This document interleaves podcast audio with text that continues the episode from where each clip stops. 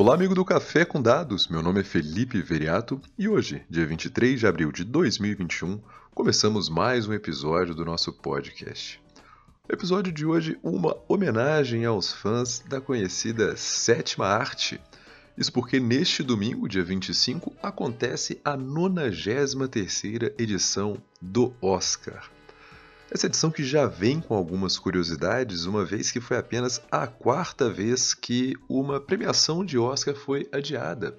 A primeira foi em 1938 por causa de uma inundação em Los Angeles, a segunda em 1968 por causa do assassinato de Martin Luther King e a terceira em 1981 devido a uma tentativa de assassinato do então presidente Ronald Reagan. E a quarta agora fica marcada devido aos eventos do coronavírus. O evento desse ano divulgou o seu relatório de fatos relativo à, nova, à 93ª edição, e naturalmente um evento desse porte vem com vários números curiosos, e eu trouxe alguns para vocês aqui.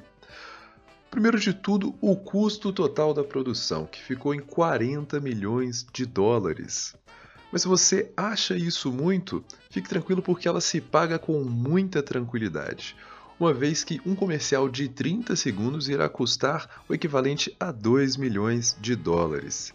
E se você fica assustado ainda com esses valores, a título comparativo, uma mesma propaganda de 30 segundos no Super Bowl, que é o maior evento norte-americano, custou na última edição 5,5 milhões de dólares. Outro número exorbitante é a estimativa do preço de um look de uma artista classe A, de uma das artistas mais famosas, uma vez que isso gira em torno de 10 milhões de dólares. E aí, depois de falar de vários milhões, isso chega a parecer pouco, mas existe também o chamado gift bag, ou ali a caixinha de presente dos nomeados. E a desse ano vai ficar na casa dos seis dígitos, Cada gift bag irá custar 225 mil dólares.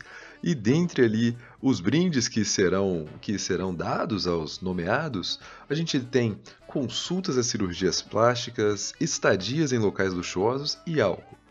Muito álcool. A pessoa vai ganhar tequila, uísque, vodka e naturalmente tudo da primeira qualidade.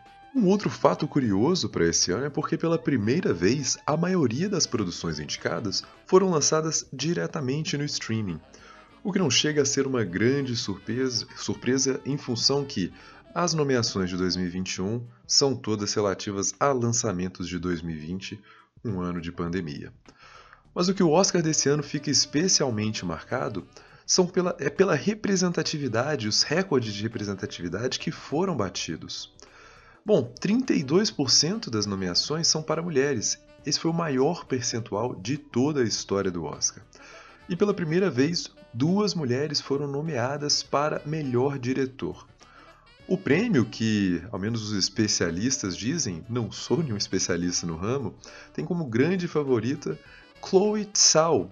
Ela que é asiática e diretora da produção Nomadland, é a atual favorita porque já venceu o Globo de Ouro com essa mesma produção e, uma vez confirmado o favoritismo, ela será a segunda mulher a vencer essa estatueta. Isso que não ocorre desde 2010. E outro fato é que ela seria a primeira mulher asiática a vencer a estatueta de melhor diretor. Outro fato relevante é que Viola Davis será a primeira atriz negra a ser nomeada duas vezes ao prêmio de melhor atriz. Vale lembrar que ela já levou uma estatueta para casa com o prêmio de melhor atriz coadjuvante e hoje ela também é a mulher negra com a maior quantidade de nomeações ao Oscar. E por fim a gente bate um recorde também na quantidade de negros nomeados. Foram nove atores negros, o que foi a maior quantidade da história do Oscar.